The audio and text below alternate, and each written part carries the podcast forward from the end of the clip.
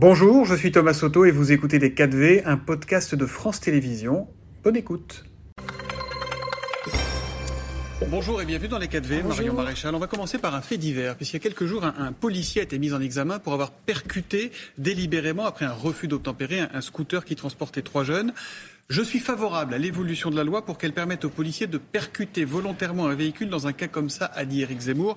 Est-ce que vous y êtes vous aussi favorable?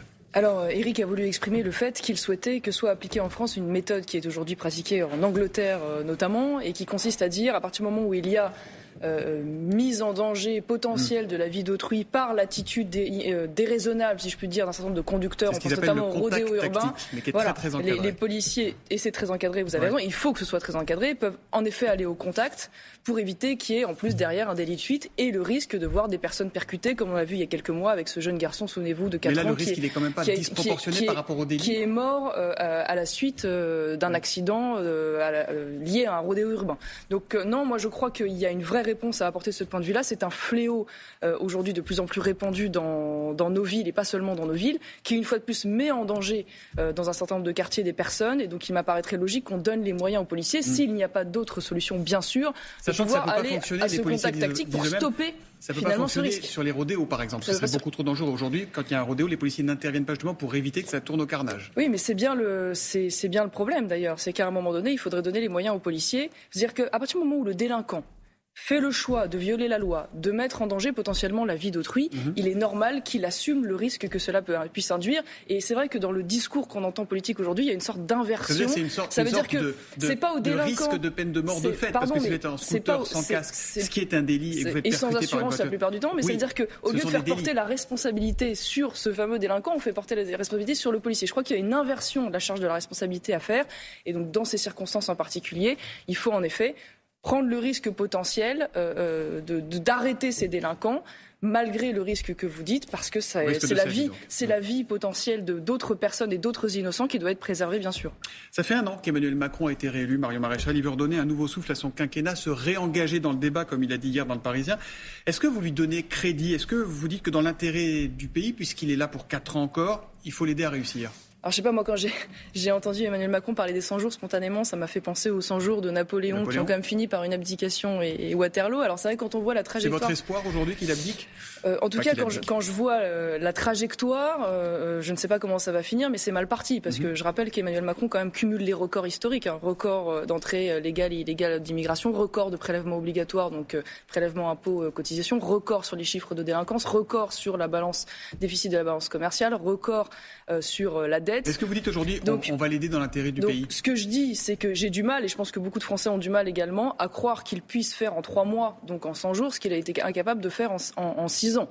Donc c'est vrai que ans, nous sommes, nous sommes dubitatifs. Oui, mais le grand plan de, de, relance, d'unité, euh, les grands chantiers sont censés être amorcés à l'occasion de ces, ces 100 jours. Donc je suis bien sûr dubitative. Maintenant, là où, j'attendrai le président de la République, si je puis dire, et, là où euh, nous aimerions pouvoir euh, éventuellement le soutenir, si tant est qu'il euh, serve l'intérêt général. Il a une chance historique puisqu'il il ne va pas, il ne peut pas se représenter. Donc il est normalement délié de toutes les contingences électoralistes et politiciennes.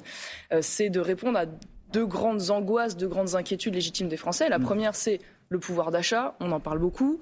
Et là, c'est vrai que ce serait bien que le gouvernement arrête de distribuer de manière frénétique des chèques, mais apporte une réponse durable et structurelle quelle réponse? par la hausse des salaires qui passerait par la baisse des charges. Parce qu'en fait. C'est pas le gouvernement qui décide de la, de la hausse des oui, salaires. Sauf que c'est le gouvernement qui prélève des charges euh, euh, qui sont très importantes, qui donc empêchent euh, les entreprises de pouvoir faire en sorte de rendre davantage d'argent à ces Français. Donc plutôt que de prendre et de redistribuer, laissons cet argent, ce qui induit et ça c'est un grand débat à lancer, je pense, hein, une baisse euh, des dépenses sociales dans notre pays, mhm. hein, qui frôle les 800 milliards par an, qui sont considérables.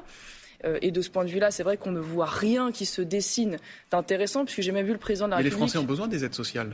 Beaucoup de Français ah qui sont dans la précarité ont besoin des aides sociales. Ça, je suis tout à fait d'accord avec vous, mais il faut savoir de quoi on parle. Euh, ne me dites pas qu'avec 800 milliards de dépenses, il n'y a pas des économies à faire. Je vais vous donner un seul exemple qui m'apparaît intéressant et d'ailleurs le président de la République en a parlé lui-même pour défendre ce régime. Mhm. Je pense au régime euh, des intermittents du spectacle, par exemple, qui pourrait être un grand chantier. Je rappelle que ça, c'est un quart du déficit euh, de l'assurance chômage. Il faut supprimer ce pour 3% des, chômeurs. Ah, il me semble, oui, tout à fait. Ça n'existe dans aucun autre pays de l'OCDE. Et typiquement, le président réaffirme son attachement à ce régime. C'est le prix de la culture, le prix. Et, et alors, je ne sais pas, il me semble que la culture fonctionne dans les autres pays de l'OCDE malgré l'absence de ce régime. Ce qui est sûr, c'est que je vous donne cet exemple. Ça pourrait être un des chantiers.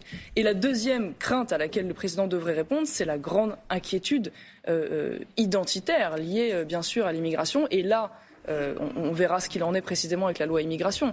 Mais là, est-ce que c'est non par principe pour vous la loi sur l'immigration? Est-ce que, que, vous écouterez ce qu'a à dire Gérald Darmanin? C'est pas que c'est non par principe, c'est que de ce qui se dessine, on est très loin de ce qu'il faudrait. C'est-à-dire qu'on est sur du réglage administratif, on est sur l'annonce potentielle de régularisation de clandestins quand même sur les métiers dits en tension. Euh, on est très loin du grand chantier qu'il faudrait, à la fois sur euh, l'accès à la nationalité, sur le, la suppression du droit du sol, sur la fin des incitations à l'immigration clandestine. Il faut une convention citoyenne ou pas sur l'immigration? Qu'est-ce que vous appelez une convention citoyenne bah, C'est ce qui a été organisé sur ah le climat, ce qui a été organisé sur euh, la fin de vie. Moi, j'ai le sentiment, je vais vous dire, de manière générale, que, en fait, euh, du fait du déficit de sa légitimité mhm. euh, euh, et, de la difficulté qu'il a aujourd'hui à répondre aux attentes des Français, le, Emmanuel Macron se réfugie très souvent dans des plans de marketing. Les 100 jours, c'est un plan marketing. Euh, les conventions citoyennes, c'est un plan marketing. Les grands débats citoyens qu'il nous a fait au Monde des Jeunes, c'est un grand plan marketing. Je pense qu'on a soupé des plans marketing. Voilà, qu'à un moment donné, il y a une Assemblée nationale, il y a une représentation, qu'il donne une feuille de route et, et qui répondent à cette aspiration sur la question de l'immigration, qui en plus est très majoritaire euh, au sein des Français, puisque l'immense majorité veulent une réduction et un meilleur contrôle de l'immigration. Autre chantier gouvernemental, c'est les écoles, l'enseignement, avec des augmentations de salaire qui vont aller de 100 à 230 euros net pour tous les profs et des primes supplémentaires pour ceux qui en feraient un peu plus. Est-ce que c'est une bonne mesure, Mario Maréchal? Alors, de fait, oui, parce que nous avons aujourd'hui, en effet, des enseignants qui sont euh, trop mal payés, avec une crise des vocations, euh, bien sûr, qui, qui en découle. Néanmoins, j'espère que ces 3 milliards ne viendront pas s'ajouter au budget déjà considérable de l'éducation nationale, qui est près de 60 milliards, hein, une fois de plus au-dessus de la moyenne euh, des pays de l'OCDE.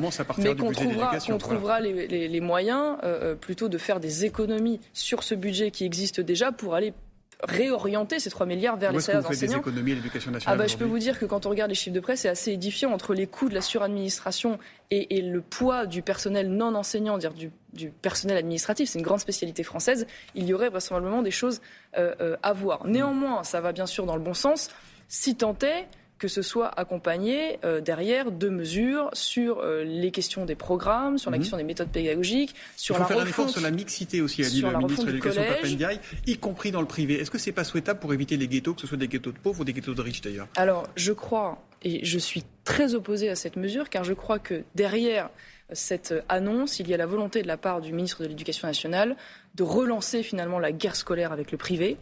Euh, pour vouloir tout simplement dissimuler l'échec extraordinaire qui est le sien et celui de ses prédécesseurs, soyons justes, sur aujourd'hui la faillite de l'éducation nationale, euh, et avec un, pour moi un aveu que je trouve absolument incroyable, c'est-à-dire de dire en fait qu'aujourd'hui l'éducation nationale ne parvient pas à prendre en charge efficacement euh, ces euh, enfants ou ces élèves qui sont en situation sociale délicate, elle n'est plus capable d'être un ascenseur social, mmh. donc du coup on va faire preuve d'un dirigisme forcené pour aller imposer contre d'ailleurs la liberté scolaire euh, à ces établissements euh, des, quotas. Est-ce que, euh, comme Éric Zemmour, vous reprochez à Papendiaï d'avoir mis ses enfants dans une école privée?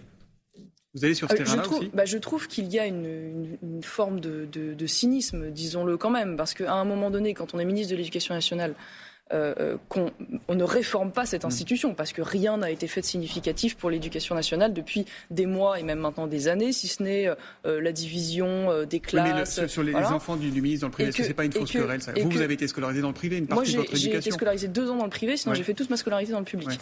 mais en revanche, je, vous le dis franchement, c'est pas une honte, d'autant plus que quand on constate aujourd'hui la faillite de l'éducation nationale, ça paraît tout à fait logique. Et c'est là d'ailleurs où c'est tout à fait pervers, c'est-à-dire que lui extrait finalement ses enfants euh, euh, pour éviter les problèmes du public. Et aujourd'hui, il est en train d'expliquer euh, à ces mêmes personnes qui donc souhaitent éviter les problèmes du public que non, non, mm. dans tous les cas, il va faire en sorte que cet échec soit dûment réparti plutôt que de réformer l'institution.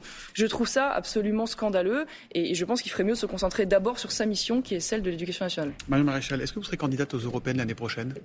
Alors, j'ai dit que j'étais à disposition de mon mouvement. Je l'ai fait savoir euh, à Eric. Ce sera discuté de manière collective, bien sûr, le moment venu. C'est un peu tôt, je pense, pour aujourd'hui euh, décider vous qui portera cela. Mais moi, ce qui m'intéresse surtout, je vais vous dire au-delà de la tête de liste, ce qui nous intéresse tous d'ailleurs dans le mouvement, c'est de construire une véritable offre d'un parti de droite français qui euh, aujourd'hui est tout jeune et a encore ses preuves pour défendre un certain nombre d'idées sur le plan économique, sur le plan de l'éducation justement, sur le plan identitaire. si vous n'êtes pas tête de liste, vous serez quand même candidate ou pas? Ah ben, dans tous les cas, je serai partie prenante, bien sûr, de la campagne. Euh, c'est pas une condition sine qua non pour vous d'être tête de liste reconquête Non, parce qu'une fois de plus, ça dépasse l'incarnation. L'objectif, c'est le projet général. On a beaucoup de choses à dire sur cette Union européenne qui ne sont dites, je crois, par personne d'autre. Euh, donc, il faut qu'il y ait une présence reconquête. Mais ça, on en décidera un peu plus tard. Dernière question plus personnelle, Mario Maréchal. Il y a quelques jours, votre grand-père Jean-Marie Le Pen a été euh, hospitalisé suite à un léger malaise cardiaque. Comment va-t-il aujourd'hui? Écoutez, il va un peu mieux. Il est toujours à l'hôpital Il va un peu mieux. Il est toujours, euh, toujours à l'hôpital, mais euh, de jour en jour, on va dire qu'il euh, récupère. voilà, il est, il est, il est, il est courageux et il ne se plaint jamais. Ça, il est sorti d'affaires, pour autant qu'on puisse le dire ou... Il est sorti d'affaires, en tout cas ses jours ne sont pas en danger. Mais disons qu'il est, il est aujourd'hui très fatigué. Mais bon, les médecins sont plutôt très encourageants. Merci à vous d'être venu nous voir dans les 4V. Merci et bonne journée, Merci c'était Les 4V, un podcast de France Télévisions. S'il vous a plu, n'hésitez surtout pas à vous abonner. Vous pouvez également retrouver tous les replays en vidéo sur France.tv.